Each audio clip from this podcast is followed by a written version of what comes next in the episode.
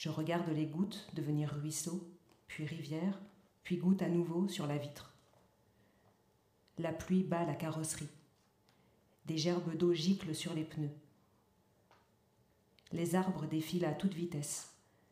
J'ai à peine le temps de les voir, de distinguer la forme de leurs feuilles, leur inclinaison dans le vent. Ils ont déjà disparu. Nous sommes partis depuis environ deux heures.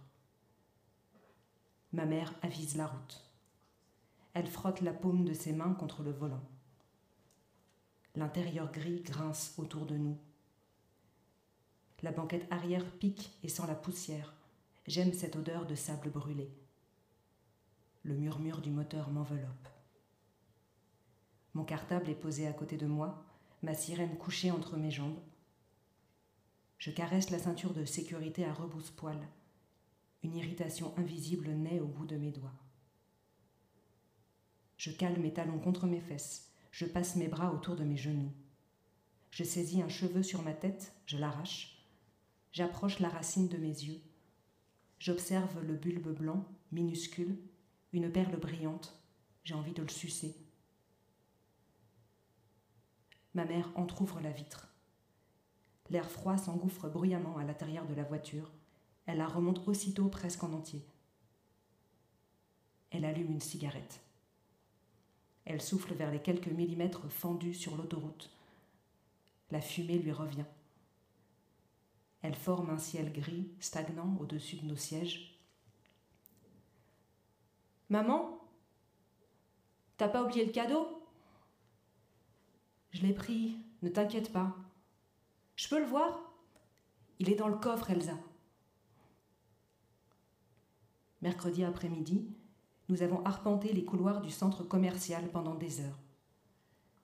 Elle ne trouvait rien qui pourrait plaire à ma grand-mère. Elle choisissait un article, le reposait quelques minutes plus tard et s'accablait de mots durs. Je pensais à Aïssa. Plein d'idées me venaient, des choses que j'aurais voulu lui offrir. Ma mère a finalement acheté une écharpe en laine et, de ma part, une paire de gants assortis. La vendeuse les a emballés dans du papier de soie, puis les a glissés dans une pochette en carton rouge couverte d'étoiles argentées, qu'elle a fermée avec un ruban sergé.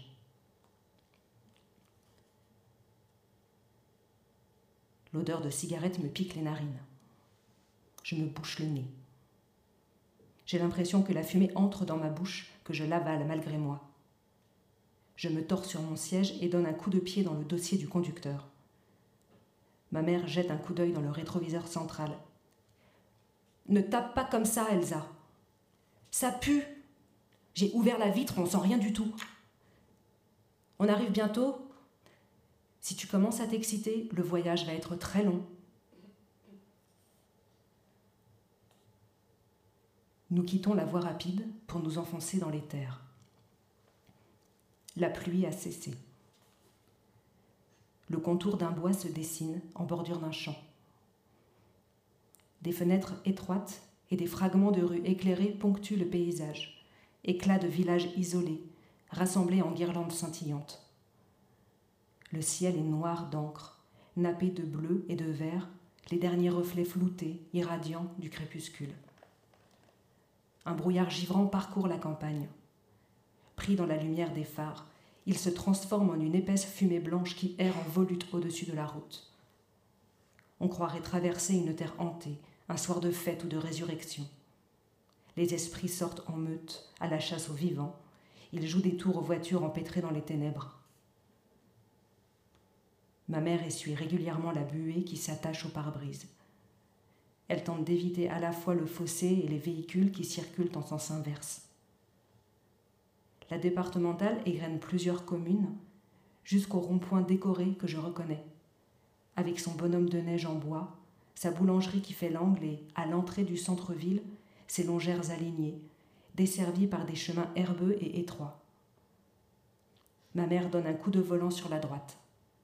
La voiture grimpe sur une voie boueuse et s'immobilise devant une petite maison en ardoise. Ma grand-mère lâche le voilage de sa fenêtre et s'empresse d'ouvrir sa porte d'entrée.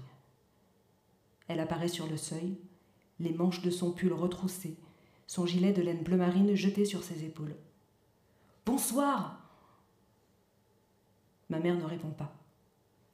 Elle descend de voiture, ouvre le coffre et commence à décharger nos affaires. Ma grand-mère attend, frissonnante, sur son perron. Une neige très fine tourbillonne autour de nous. Je ramasse mon menton et mon bonnet sur la banquette arrière. Je traverse la langue d'herbe et m'approche de la maison, ma sirène dans les bras. Comme tu es grande, Elsa Entre Viens te mettre au chaud Elle se penche pour m'embrasser. J'oublie ma fatigue, l'atmosphère sombre du voyage. Je cours dans la salle à manger. Je suis accueillie par un parfum de soupe aux légumes, de désinfectants et d'aiguilles de sapin. Des assiettes creuses en porcelaine molle et une bouteille de vin rouge luisent sur la table. Un arbre clignote à côté de la fenêtre. Des étoiles en plastique passent du bleu au rouge, au vert. Des guirlandes rouges et or enserrent les branches. Je reconnais les cadeaux miniatures, les boules légères, les anges en plâtre peint. Deux paquets attendent au pied de l'arbre, en avance sur le réveillon. Ma mère entre à son tour, les bras chargés de sacs, une valise dans la main qu'elle laisse tomber sur le sol. Elle ferme la porte derrière elle, commence à dénouer son écharpe. Ma grand-mère attend de pouvoir l'approcher pour lui poser un baiser sur la joue. Ma mère la tient à distance avec son numéro des feuillages improvisés. Je pense au cadeau glissé entre nos vêtements. J'espère que le paquet n'a pas été écrasé. Installez-vous, ça va être froid. Je trempe de la mie de pain dans la soupe. Je mâche avec délectation.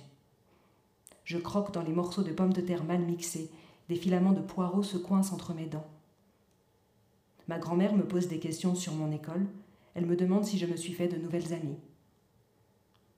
C'est une femme petite et mince. L'air lui donne l'air maigre, mais elle ne l'est pas. Sa peau tombe un peu, elle laisse apparaître les os de son visage, de ses mains, de ses coudes. Elle a les cheveux très fins, gris. Certaines zones de son crâne sont à peine couvertes, des taches et des grains de beauté sur une peau froissée, fine comme une paupière. Ma mère cogne sa cuillère contre le fond de son assiette. J'évite de la regarder.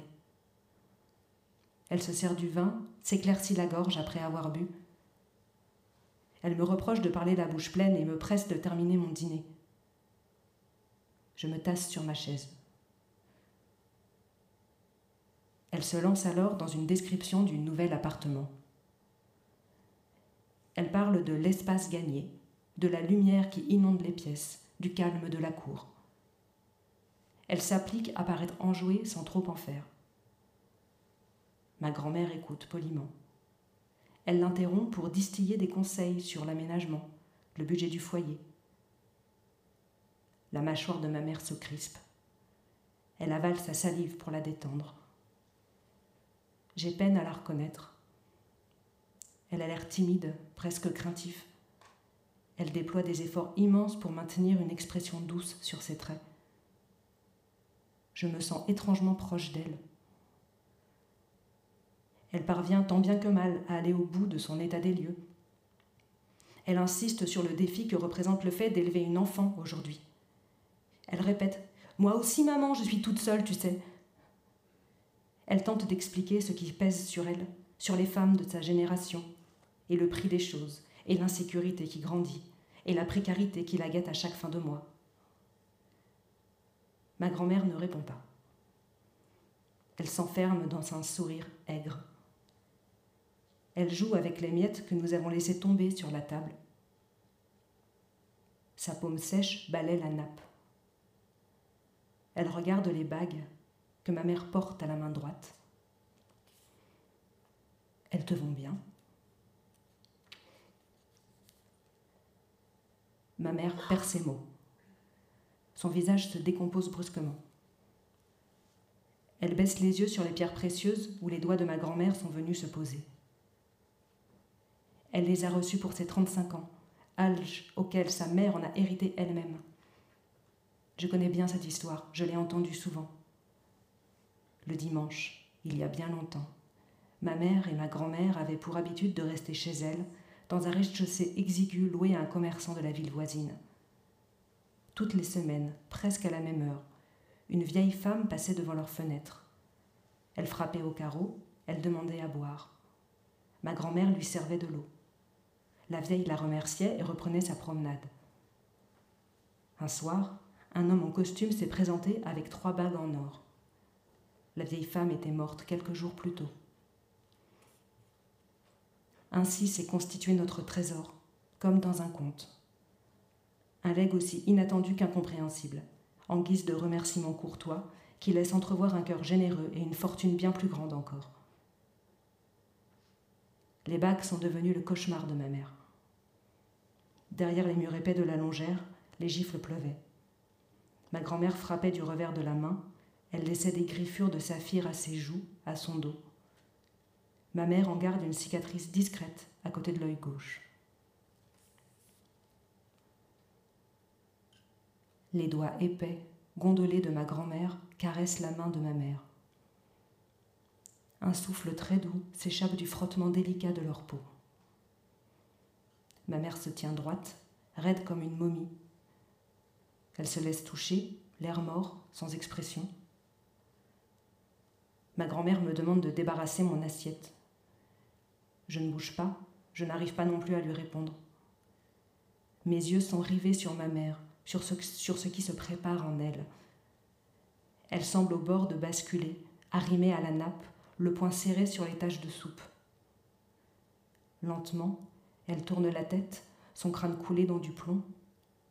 Ses iris noisettes virent au noir, le noir le plus noir, le plus profond que j'ai jamais vu.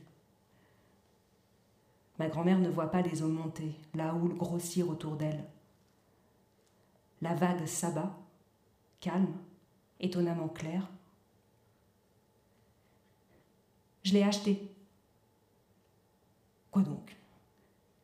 Mon appartement. J'ai fait un emprunt. Tu as acheté? Oui. Avec mon nouveau travail, j'ai pu obtenir un prêt. C'est bien. C'est très bien. Merci.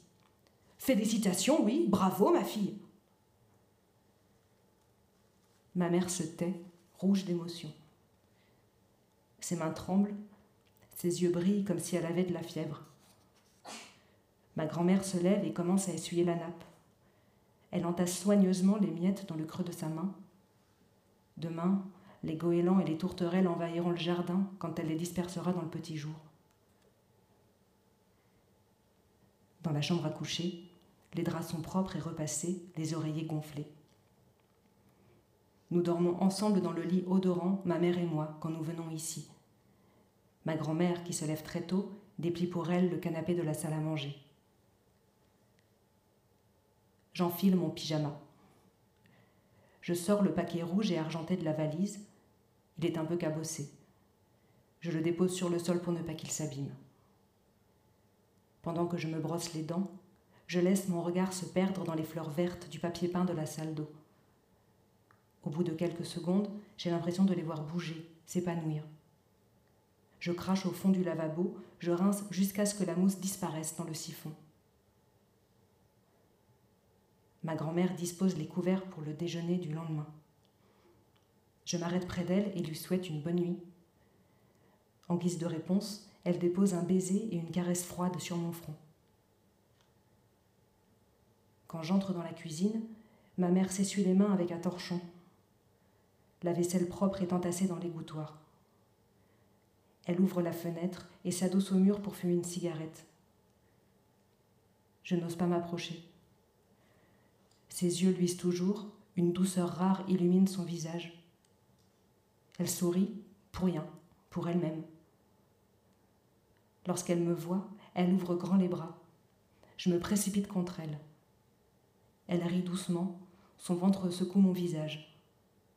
Elle m'installe sur ses hanches, j'enroule mes jambes autour de sa taille. J'enfouis ma tête dans ses cheveux. Je la serre contre moi. J'embrasse sa joue, fort et longtemps. Je t'aime. Elle éclate de rire et je tremble. Je crois que nous allons nous mettre à pleurer toutes les deux. Je me sens légère et elle vivante contre moi, débarrassée d'un poids immense. Elle me porte jusqu'au lit, elle borde ma sirène près de moi. Je m'endors presque tout de suite, la queue de poisson contre le cœur, les lèvres collées aux cheveux en plastique. Je suis réveillée par des coups contre la porte de la chambre. Ma mère nous a enfermés à l'intérieur. La terreur me cloue sur place. Ma grand-mère crie de l'autre côté du mur. Sa voix épuisée crache des insultes, les débris de son cœur de vieille femme, froid et coupant, des éclats de verre pilés jetés à la face du monde. Je ferme les yeux et je prie pour que tout rentre dans l'ordre, que le silence soit réparable. Ma mère saisit les quelques affaires que je viens de déballer, les fourre dans la valise. Son visage est pâle et trempé. De la morve goutte au bout de son nez. Elsa, debout. Je me glisse hors des draps. Je ne sens plus du tout mes muscles. J'ai peur de tomber comme un pantin sans ficelle sur le sol. Elle ouvre la porte. Elle bouscule ma grand-mère qui se réfugie dans la cuisine. Elle aussi est méconnaissable. Ses dents serrées les unes contre les autres semblent prêtes à se fendre. Ma mère me pousse, le manteau ouvert sur mon pyjama dans la nuit glacée. Je me rappelle les cadeaux sous l'arbre décoré. Nous montons en voiture, le moteur tousse, ma mère l'insulte jusqu'à ce qu'il démarre. Elle fait demi-tour sur le chemin d'herbe givrée. J'aperçois la silhouette de ma grand-mère à la fenêtre. Elle nous regarde nous éloigner. Merci.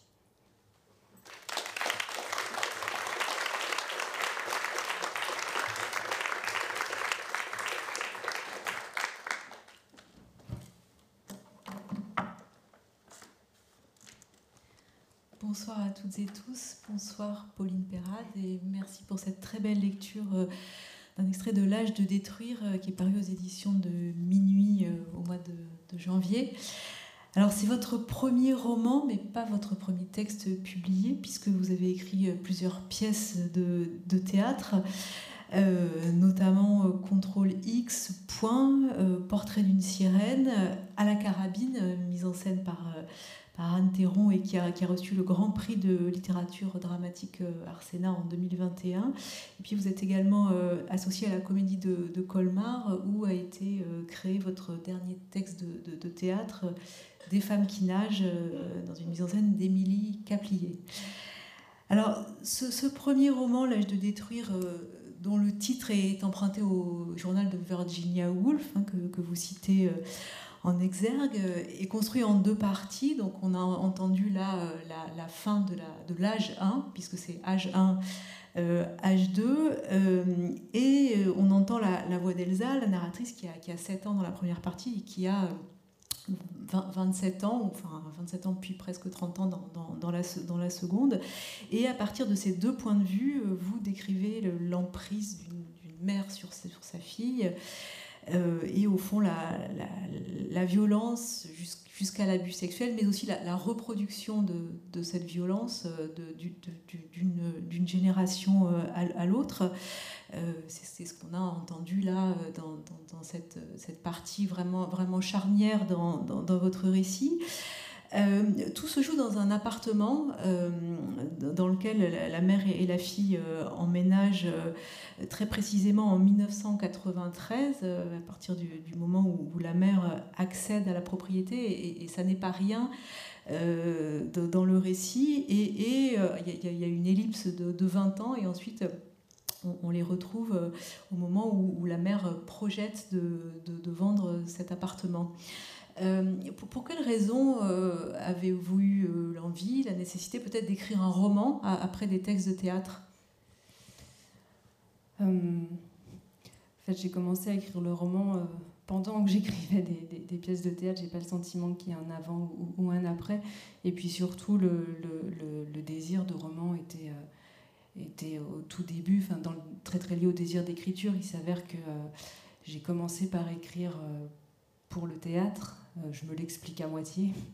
Et, le, mais le, oui, le, le, roman était là et puis il a mis du temps à se, à se trouver.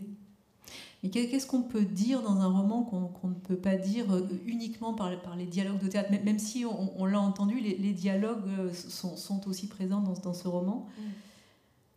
Euh, bah, J'ai eu la sensation, enfin, de, en tout cas, peux pas répondre en général, mais dans, ce que moi, ce que ça a pu ouvrir par rapport, par rapport enfin, avant tout rapport au personnage, en fait, puisque euh, au, théâtre, euh, euh, les partitions sont, enfin, telles que je le travaille, sont écrites pour, pour des actrices, pour des, pour des acteurs. Et on a surtout accès aux, voix, aux voix intérieures ou aux voix parlées des, personnages, mais beaucoup moins à l'espace. En fait, c'est pas c'était pas du tout un, terrain que je pouvais explorer dans, dans l'écriture d'avoir accès à leurs yeux quelque part et pas uniquement à leur corps, et voir aussi tout ce que leur environnement, dans, la description, dans leur regard plutôt, euh, pouvait raconter de leur, euh, de intériorité. Alors justement, là, l'espace est extrêmement important puisque euh, tout se passe presque à, huis clos dans cet appartement. Alors un, appartement d'un immeuble moderne pas forcément très très très très beau, mais cet appartement est, décrit de manière extrêmement précise par, euh, cette petite fille. Enfin, si, je devais qualifier votre écriture, ce serait d'abord ça, cette attention portée aux détails. Euh, oui, oui, je pense que l'attention euh, portée à l'appartement, elle, est double. C'est celle de la, narratrice et je pense que ça a été la mienne aussi, parce que c'est vraiment enfin, je vous le disais au, début, c'est un, processus d'écriture qui a été long. Euh, et, pendant longtemps, euh, j'étais avec cette mère et cette fille à, se demander ce qu'elle cachait, tout en, pressentant, mais en ne le trouvant pas dans l'écriture. Et c'est vraiment quand, euh, quand elles se sont trouvées enfermées dans cet appartement que, que j'ai pu voir un peu plus loin. Euh, que voilà, c'est l'espace du secret en fait, l'appartement. Et c'est vrai que quand euh, je me suis mise à l'écrire et à le décrire, ah, en fait, les murs ont la clé, les murs ont la mémoire, les objets se souviennent. Et c'est, euh, par là que le, récit peut ressurgir, en fait. Et voilà, et je pense que c'est, un, mouvement double, comme je vous le disais, ça a été... enfin, l'écriture s'est engouffrée là-dedans, donc je l'ai, je l'ai suivi. Et puis, ça m'a tout en me questionnant sur qu'est-ce que parce que voilà j'étais aussi guidée par la narratrice donc euh, pourquoi est-ce qu'elle regarde autant pourquoi est-ce qu'elle regarde autant? Et euh, je pense que ça tient à son rapport au monde voilà très très sensible très charnel très euh, très occupé par les par les sens en fait. Et et aussi lié à ce, cette situation ou ce, ce contexte disons de, de danger d'inquiétude puisque, voilà, vous l'avez dit, elles emménagent, la mère accède à la propriété et elle n'arrive pas à occuper euh, cet espace. Donc elle déballe pas bien les affaires, elle, perd le sommeil, elle commence à vivre un peu la nuit, elle fume beaucoup, euh, les meubles bougent et donc l'intérieur se charge en fait. C'est un peu, un peu comme un ciel orageux. Et, Elsa, en fait, concrètement, euh, elle voit rien, mais elle regarde tout ça. Et donc elle scrute malgré elle, sans, sans, pas du tout consciemment, tous les indices de, de, de, ce qui se passe. Hein. Finalement, regarder l'appartement, c'est regarder sa mère, ça revient, ça revient au même quasiment. Oui, parce qu'au au fond, ce qui, est très intéressant, c'est que, euh, en effet, on, on, on, voit ce qui se passe à travers les yeux de cette petite fille de 7 ans, alors évidemment, qui, qui a un regard beaucoup trop adulte pour, euh, pour, pour, son âge, mais en même temps, qui, qui, ne peut pas mettre des mots réellement sur ce qui lui arrive. Donc elle, décrit d'autres choses, elle décrit précisément d'autres choses, mais, mais, pas ce qui lui arrive, à savoir la, la, violence que sa mère exerce contre elle. Oui, bah après c'est tout le c'est tout l'enjeu de, de, du, livre et c'est aussi ce que ce que j'ai entendu enfin, dans la citation de, de Virginia Woolf, puisqu'elle parle absolument pas de ça, puis c'est une note dans son journal, on ne sait même pas tout à fait ce qu'elle veut dire. Oui, peut-être la lire, pardon. Peut-être la lire, oui. L'âge de comprendre, de point, l'âge de détruire, point de suspension, et ainsi de suite. Mm. Et c'est cette, euh, ce miroir, en fait, entre euh, comprendre et détruire, et donc entre... Euh, là, ça passait par le regard, entre voir, reconnaître et déjà et donc déjà lutter et, euh, et ainsi de suite euh, voilà euh, raconte que c'est pas en une fois que ça se joue qu'il faut que c'est un cheminement long et que c'est à répéter à répéter à répéter. Et c'est pour ça que le, texte ouvre sur une grande temporalité aussi. Mais je crois que oui Elsa c'est voilà un peu comme comme quand comme si j'étais on n'est pas loin du compte quelque part. Voilà, c'est ce que j'allais vous dire. et que du coup, elle scrute, euh, elle écoute tous les craquements, elle scrute tout, tout, ce qui se passe. Et, effectivement, euh, à, son âge, euh, la violence, elle ne la reconnaît pas. C'est une, une, normalité, en fait. Enfin, elle va commencer à avoir un indice de, de, que ce, ce qu'elle vit n'est pas, enfin, est violent parce que elle va rencontrer Issa, donc qui est évoqué dans l'extrait que j'ai lu. Euh, pour qu'elle va avoir un émoi amoureux et qui elle va lui révéler en fait que parce qu'elle va réagir. C'est le regard extérieur. Exactement. Et qu'elle elle n'a pas en fait. Et c'est vraiment une école du, enfin oui, une, école j'en sais rien, mais une, en tout cas un parcours du, du regard d'une enfant qui sent bien qu'il y a un truc qui va pas et qui en même temps ne, ne voit pas. Et c'est à, quel moment ça va lui apparaître en fait. Est-ce que pour écrire ce, ce personnage, euh, vous êtes documenté? Est-ce qu'il y a une base documentaire ou c'est de la pure, euh, pure imagination? Oui, non, c'est pas vraiment de. Je ne suis pas vraiment documentée. Euh, non, ça vient de plein de, plein, plein de choses, mais euh, la, stricte documentation, pas vraiment. Non, parce que ça reste un, un, un territoire d'écriture. J'en ai vraiment dans du très très quotidien en fait. Donc je me suis surtout appuyée sur ça, sur mm. euh, la sensibilité de la narratrice qui affleurait dans, mm. dans l'écriture et dans ses descriptions euh, dans lesquelles elle se perdait aussi. Je vous pose cette question parce qu'il y a quelque chose évidemment de très singulier dans cette histoire, mais aussi des mécanismes récurrents, euh, des, situations d'emprise, par exemple le, fait d'isoler une enfant ou la, ou la personne sous, sous emprise, et c'est ce qui se passe là.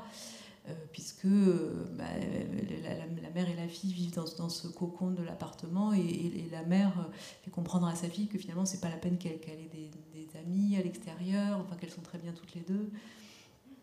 Oui, oui, bah c'est tout le, tout le problème des mécanismes en fait. Une fois qu'on les a repérés, il faut les resingulariser dans l'écriture pour pas que ça devienne une démonstration, tout ça. Là, sincèrement, je les ai reconnus petit à petit et c'est vrai que c'est aussi en, écrivant qu'elles ont chassé toutes les personnes autour d'elles euh, euh, et qu'on est resté voilà, vraiment avec le, à l'os de, ce qui fait leur histoire. Et c'est une histoire où il y a très peu de choses finalement. C'est des, des, femmes seules qui vivent seules avec leurs filles. Euh, elles se transmettent très très peu de choses matérielles et très peu de sécurité. Moi, moi, je pense que, enfin, c'est mon interprétation et, elle vaut pour ce qu'elle est. il y en a d'autres évidemment, mais j'ai aussi la sensation qu'elle, que la, la, violence et, leur réaction commune a une, un, un, manque de sécurité en fait. C'est surtout ça. Qu'est-ce qu'elles transmettent, mais qu'est-ce qu'elles se transmettent pas en fait.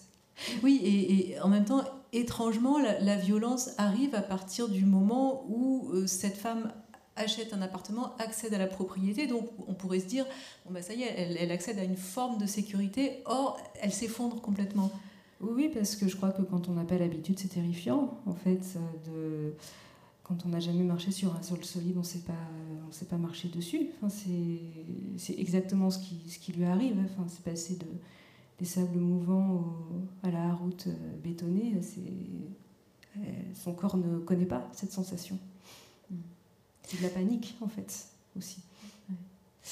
Oui, et puis il y a aussi ce, mécanisme de, reproduction d'une génération à l'autre qu'on a bien entendu dans l'extrait dans, que, que, vous, que, vous, avez lu, puisque au, début du roman, la, mère et, la, petite fille sont, sont, toutes les deux. Et donc évidemment, on se dit, bah, cette, cette mère est violente, on, on ne comprend pas pas, ce qui se passe, on ne comprend pas pourquoi, si ce n'est qu'en effet, elle, s'effondre, qu'elle ne sait pas comment gérer ce quotidien. Et puis à ce moment-là, quand la grand-mère apparaît, on se dit, bah oui, mais ça vient de beaucoup plus loin. Oui, ça vient sans doute d'encore ailleurs. oui, Et, après, moi, c'est vrai que ce qui m'intéresse, c'est euh, de voir ce qui avance d'une génération à l'autre et euh, effectivement de ne pas tricher sur le fait que ça prend du temps et qu'on porte les blessures des générations précédentes. et, qu'on a parfois affaire à des nœuds qui ne sont pas tout à fait les nôtres. ça, voilà, c'est pour ça aussi que qu'il y a ces trois, âges, les trois, la, grand-mère, la mère, la fille.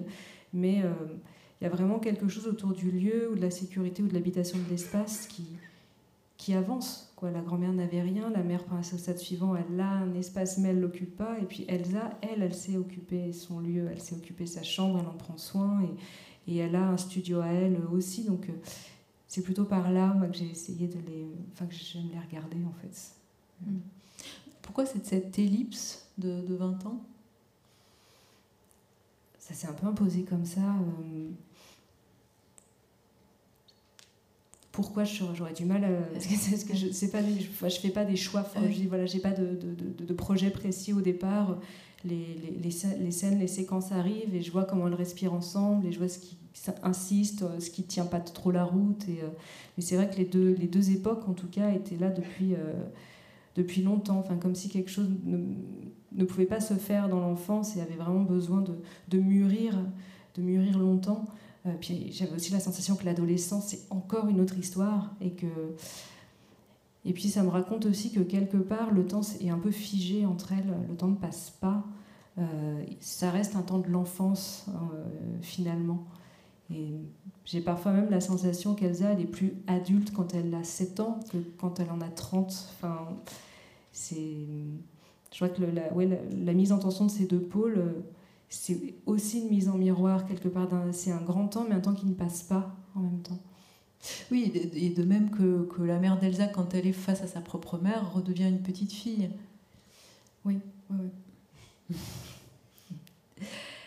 Mais enfin, je, je, je, reviens à cette ellipse. Euh, enfin, ça, ça, ça, suscite aussi beaucoup de, beaucoup de fantasmes. Enfin, on, se dit, enfin, qu'est-ce qu'il a bien pu se passer euh, dans, cette longue période, qu'est-ce qui a fait qu'elle a pu partir? Parce que, enfin, on, sait exactement à, quelle date elle a, quitté euh, l'appartement de sa mère, et, ensuite c'est euh, comment on, vit, on vit séparé, mais en même temps en, se voyant.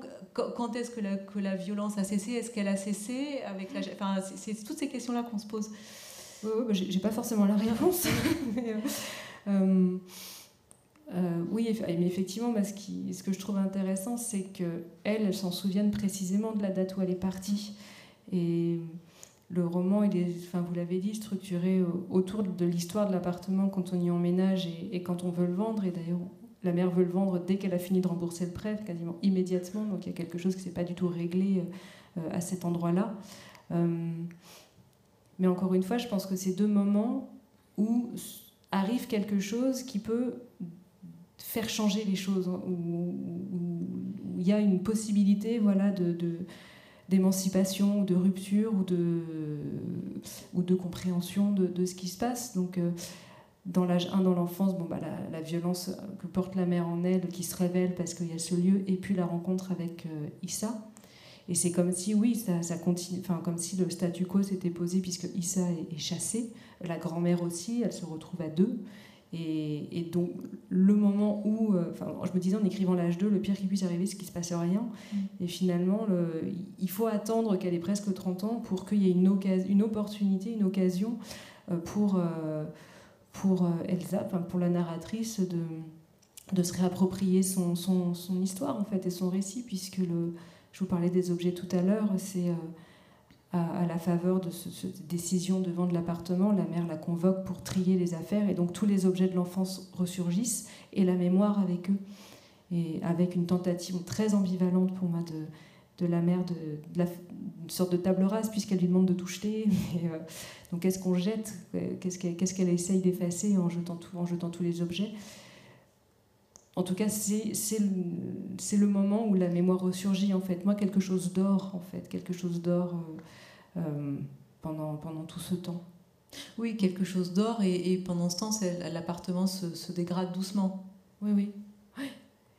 Oui, oui, puis le prêt se rembourse, voilà aussi, et, quelque chose s'immobilise en tout cas. Mm. Ouais. Est-ce est que euh, l'écriture a, une dimension d'élucidation? Euh, Oui, d'élucidation d'elle-même déjà. de,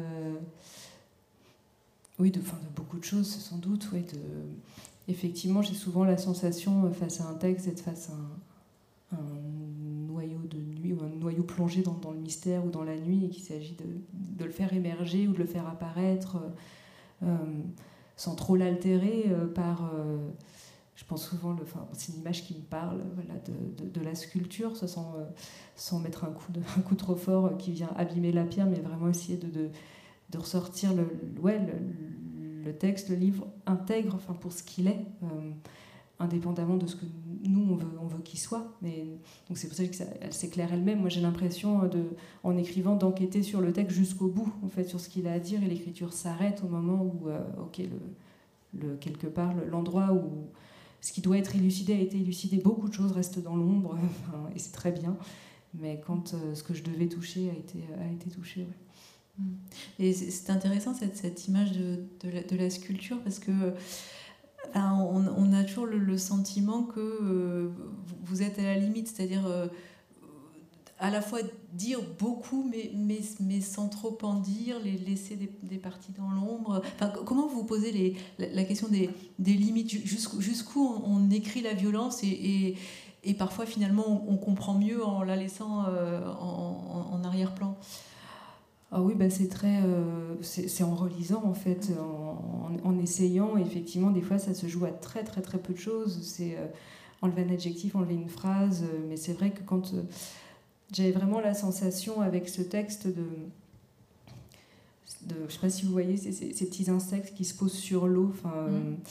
euh, que vraiment l'écriture devait rester à ras. Enfin, et que si c'était un tout petit peu trop lourd, ça coulait, ou un tout petit peu trop léger, bah, ça disparaissait dans, dans, les airs. Quoi. Donc c'était vrai que c'était. Et ça, bah, c'était en relisant, en relisant, en relisant, euh, pour, euh, ouais, pour le sentir.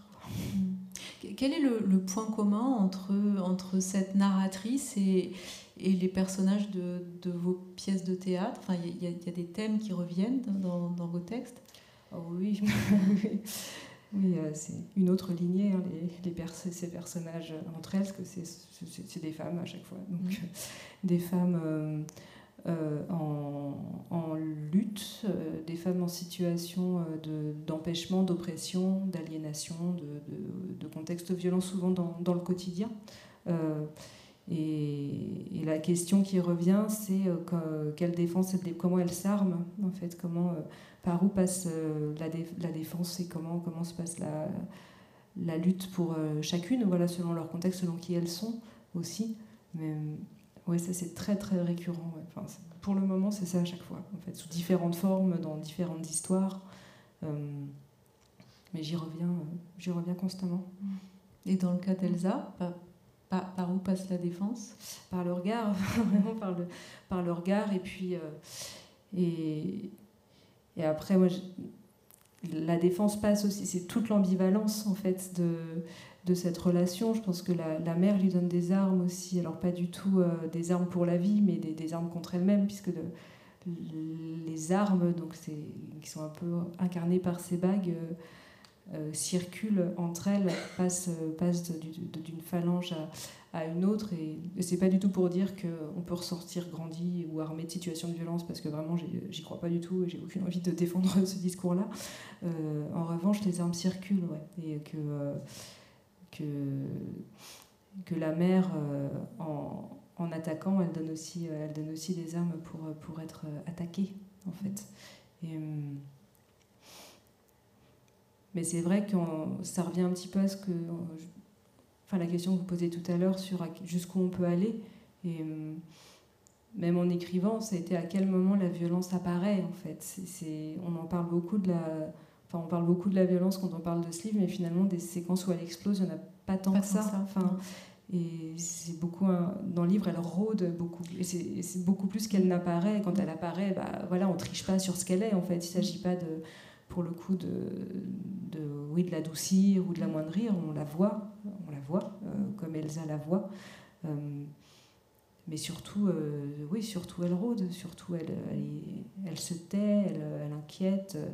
et et elle charge tous les rapports. Mais je, pense notamment aux, aux, scènes nocturnes et à, ces petits dialogues euh, mm. euh, qui, qui, sont presque pour, pour la petite fille enfin, de, de l'ordre du, harcèlement, puisque sa, sa mère l'empêche de dormir. Et donc, euh, c'est un tout petit dialogue. Et puis le soir d'après, c'est un dialogue un peu plus étoffé, puis un peu plus étoffé. Et, et c'est comme ça qu'on ressent, en fait, ce qui, la, terreur qu'elle peut ressentir, cette petite fille, juste parce que sa mère lui dit, lui dit Est-ce que tu dors? Et, juste ça, c'est terrifiant. Ouais, je crois. oui, bah, parce que c'est. Je peux facilement comparer ces voix au, ululement au fond d'un boîteau noir, quoi. Enfin, c'est vraiment. Euh, ouais, c'est glaçant. C'est glaçant parce que c'est. Parce que c'est très abusif, en fait, tout simplement, vous l'avez dit. que c'est quelque chose qui, qui couvre beaucoup de terreur, beaucoup de panique, euh, une très très grande détresse et, euh, et, une grande violence. Oui, oui, en quelques mots. Enfin, je sais pas trop quoi ajouter, mais oui, je suis d'accord. Mm. Mais, mais, mais là, c'est presque du théâtre.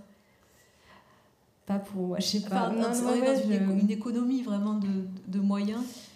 Oui, oui, oui, c'est juste. Oui, c'est juste. Après, je pense que du, du théâtre, euh, j'ai gardé surtout le, le goût de la rupture, en fait, de l'interruption, de, de, passer d'une langue à l'autre, enfin, d'une forme à l'autre plutôt. Parce que pour le coup, je suis assez convaincue que ces petits dialogues ne sont pas des dialogues de théâtre. Enfin, ben, ils ne sont pas écrits comme ça, ils appartiennent à un seul corps qui est le corps du, du texte, qui est le corps du récit. Et je crois pas. Alors, ils sont très courts, donc ça marcherait voilà, vite, mais profondément, je crois que ce ne sont pas des dialogues de théâtre, c'est des voix, c'est autre chose. C'est autre chose. Et quels sont les, les, livres qui ont, qui ont compté? Alors, on a, on a parlé de, de, Virginia Woolf. Est-ce qu'elle a été une, compagne d'écriture? Ah Oui, très, très importante, oui. Euh, oui. oui, elle est très présente enfin, dans le, le traitement du temps, euh, déjà. C'est une magnifique sculptrice de temps dans, dans ses récits. Euh, elle le prend, elle le malaxe, elle l'interrompt, elle en fait ce qu'elle veut sur l'intériorité aussi et sur le lieu à soi. Enfin, je pense qu'elle est très très présente. Et puis, euh, je lisais son, journal en écrivant et c'est euh, vraiment euh, c'est magnifique de lire ça en écrivant parce qu'elle est très au travail. Quoi. Donc, c'est très encourageant de, lire Virginia Woolf galérer, en fait, aussi. c'est très encourageant. ça rend patiente.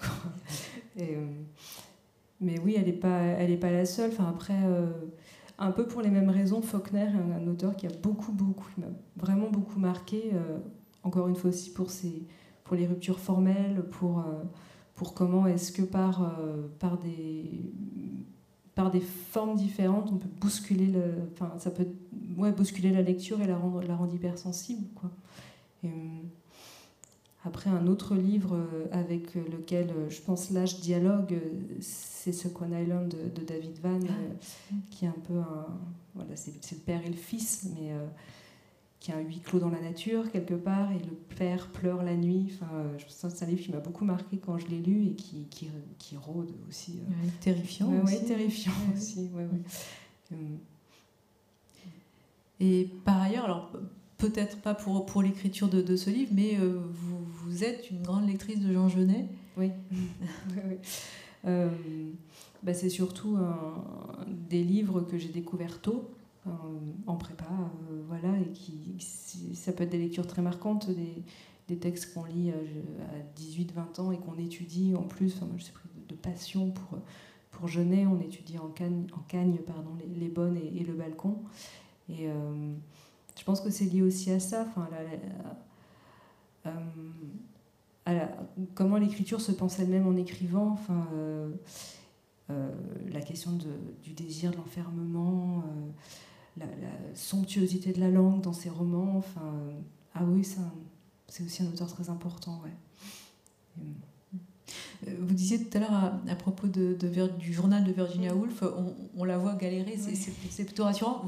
Vous, avez, vous avez eu des difficultés pendant, l'écriture ah On peut le dire ah oui, ah oui, bah oui, oui j'en ai eu beaucoup. Enfin, ça, oui, ça a été, oui, ça, ça a été long. Enfin, et encore une fois, euh, j'ai la sensation d'avoir mis euh, 4 ans à, à, trouver le texte et, et 2 ans à l'écrire. Enfin, qu'il y a vraiment un moment où où j'étais pas partie dans la bonne direction, mais parce que il y avait la mère et la fille, il y avait les deux âges, mais elles n'étaient pas ensemble. On les voyait séparés. Dans le même lieu. Dans le même mm. lieu. Et, et, en fait, j'arrivais pas à les rassembler. à chaque fois, j'essayais d'écrire pour trouver le moment où elles partaient chacune d'un point, elles se retrouvaient, j'arrivais pas, j'arrivais pas. Et du coup, ça stagnait. Quoi. Et du coup, il y a eu des tonnes de versions différentes. Je suis partie un peu dans tous les sens. Et, et finalement, c'est quand l'appartement est apparu qu'elles se sont trouvées enfermées dedans. Enfin, et, du coup, elles étaient ensemble. Et, à partir de là, j'ai compris. J'ai aussi compris pourquoi je rechignais à les, rassembler. Mais, oui, ça a été un long, un long processus. Parce qu'au parce qu'au fond, enfin, vous, vous n'osiez pas les rassembler par, par peur de, de, voir ce qui se jouait réellement entre bah, C'est ce que je me, c'est ce que je me suis raconté, c'est ce que je me suis dit, euh, ce qui m'a traversé en tout cas quand, euh, quand a surgi. Alors c'est marrant, ça, l'appartement a surgi à travers euh, une scène entre Elsa et Issa, l'autre, l'autre petite fille. Enfin, une scène dans la chambre.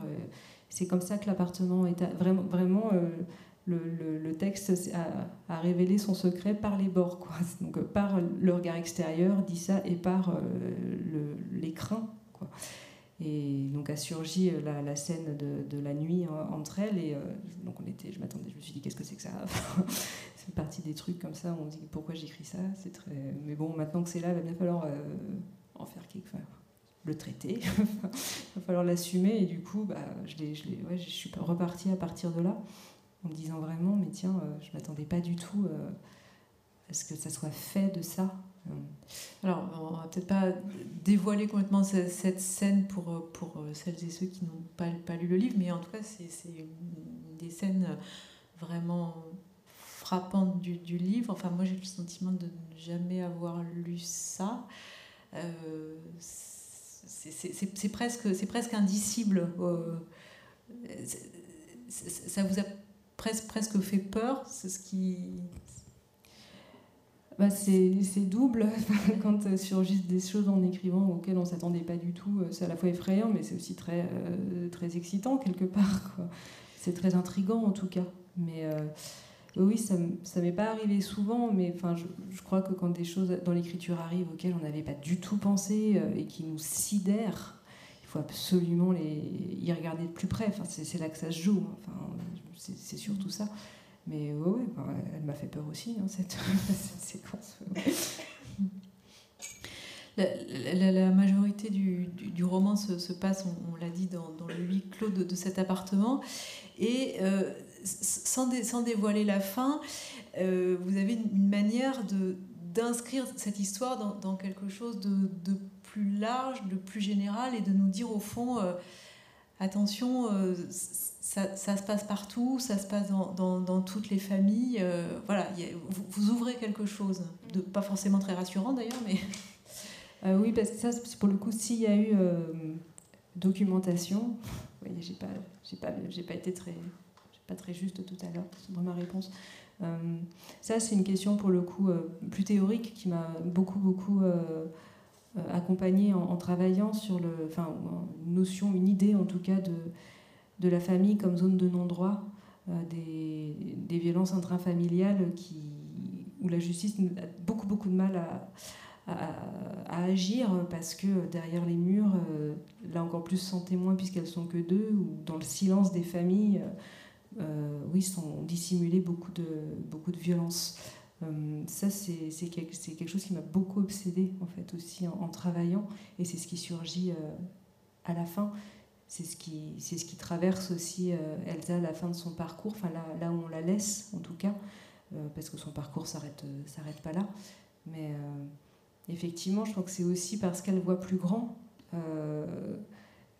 que qu'elle est plus grand que elle et sa mère que qu'elle en sort en fait. C'est surtout ça que le que, que, ça raconte que alors c'est très voilà radical sur le moment très très affirmatif mais elle en a besoin enfin c'est c'est pas enfin je parlais de poser pied sur un terre ferme c'est à ce moment-là pour elle et, encore une fois c'est parce qu'elle voit euh, elle regarde ailleurs en fait que, mm. que dans leur appartement elle, regarde autre chose que sa mère aussi enfin mm. elle voit par d'autres ouais, un, regard autonome aussi mm.